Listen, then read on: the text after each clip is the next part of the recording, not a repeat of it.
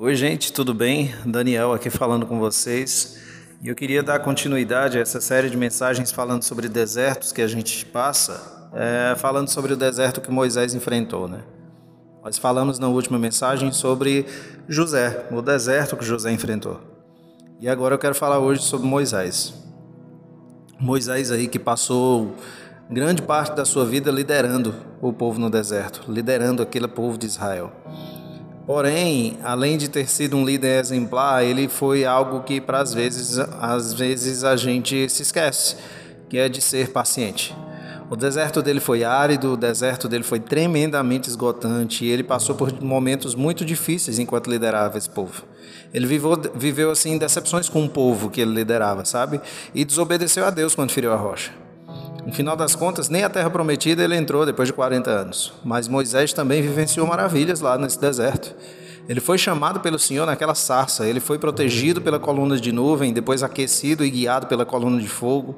Ele assistiu o mar vermelho se abrir, ele provou do maná, ele viu a água amarga de Mará se tornar doce, ele foi o transmissor dos dez mandamentos, das ordens do tabernáculo. Muitas outras coisas Moisés viveu, mas o principal e mais importante foi que ele conversou com Deus e teve um relacionamento íntimo com o Senhor.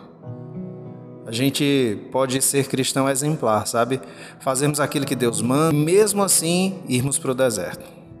E os desertos mais difíceis que a gente passa, difíceis de compreender, são aqueles desenhados pelos planos de Deus para nós. Não são aqueles que a gente escolhe entrar pela força do nosso braço, mas são aqueles que Deus permite entrar pela força da vontade dele para tratar nosso caráter. Na verdade, o deserto, de verdade mesmo, é, é, é, de um cristão, ele nunca é por acaso. O deserto de um cristão nunca é por acaso. E ter essa convicção pode nos ajudar a passar por ele. Deus ele usou Moisés. Ele pessoalmente conversou com Moisés, ele chamou Moisés. Deus ele tinha um plano na vida de Moisés. E aí eu pergunto: quem somos nós para julgar os métodos do Criador?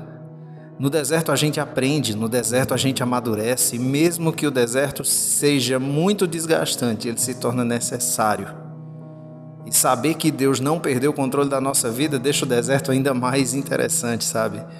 No, no meio do seu deserto, o que eu te digo é: lembre-se sempre de consultar o Senhor.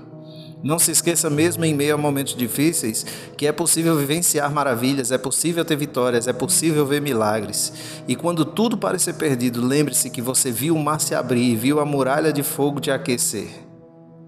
Mas acima de tudo, tenha certeza de alguma coisa. E essa coisa é: tudo vai ficar bem. O Senhor é quem te guia. E como diz o Salmo 32, versículo 8.